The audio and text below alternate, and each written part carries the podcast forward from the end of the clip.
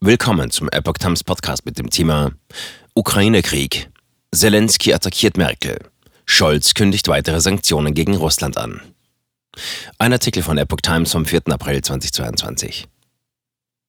Der Krieg um die Ukraine spitzt sich immer weiter zu. Die mutmaßlichen Gräueltaten in Butscha haben international für Entsetzen gesorgt.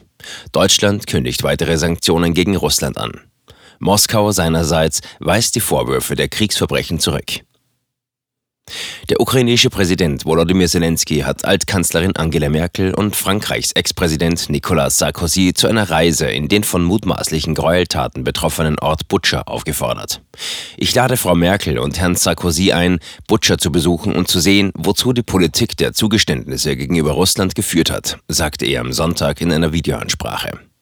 Im Jahr 2008 hätten die NATO-Staaten die Aufnahme der Ukraine in das Militärbündnis abgelehnt, aufgrund der absurden Angst einiger Politiker vor Russland, sagte Zelensky. Sie hätten geglaubt, dass sie durch die Ablehnung der Ukraine Russland besänftigen könnten. Wegen dieser Fehlkalkulation habe die Ukraine eine Revolution, acht Jahre Krieg im ostukrainischen Donbass und nun den schlimmsten Krieg in Europa seit dem Zweiten Weltkrieg erlebt. Aber wir geben nicht dem Westen die Schuld, fügte der Präsident hinzu.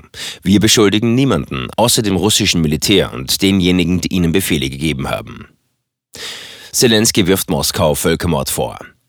Die russische Armee hat sich kürzlich aus der Region um Kiew zurückgezogen. Im Vorort Butscha wurden anschließend nach Angaben der ukrainischen Behörden hunderte Leichen von Zivilisten gefunden. Die Bilder und Videos aus dem Ort lösten international Entsetzen aus.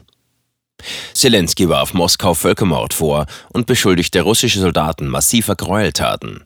Warum wurden gewöhnliche Zivilisten in einer friedlichen Stadt zu Tode gefoltert? Warum wurden Frauen erdrosselt, nachdem sie ihnen die Ohrringe abgerissen hatten? Wie konnten sie Frauen vor den Augen der Kinder vergewaltigen und töten? Ihre Körper auch nach ihrem Tod verspotten? Warum haben sie die Körper von Menschen mit Panzern überfahren? Was hat Butcher ihrem Russland getan? Der ukrainische Präsident kündigte einen speziellen Justizmechanismus zur Untersuchung und strafrechtlichen Verfolgung russischer Verbrechen in der Ukraine an. Daran beteiligt werden sollen demnach nationale und internationale Experten, Ermittler, Staatsanwälte und Richter. Jeder, der sich solcher Verbrechen schuldig gemacht hat, werde gefunden und bestraft, erklärte Zelensky. Russland weist Schuld für Massaker in Butscha von sich. Unterdessen hat Russland die Tötung von Zivilisten in Butscha dementiert. Während der Zeit, in der diese Ortschaft unter der Kontrolle der russischen Streitkräfte stand, ist kein einziger Einwohner Opfer von Gewalttaten geworden, erklärte das Verteidigungsministerium in Moskau am Sonntag.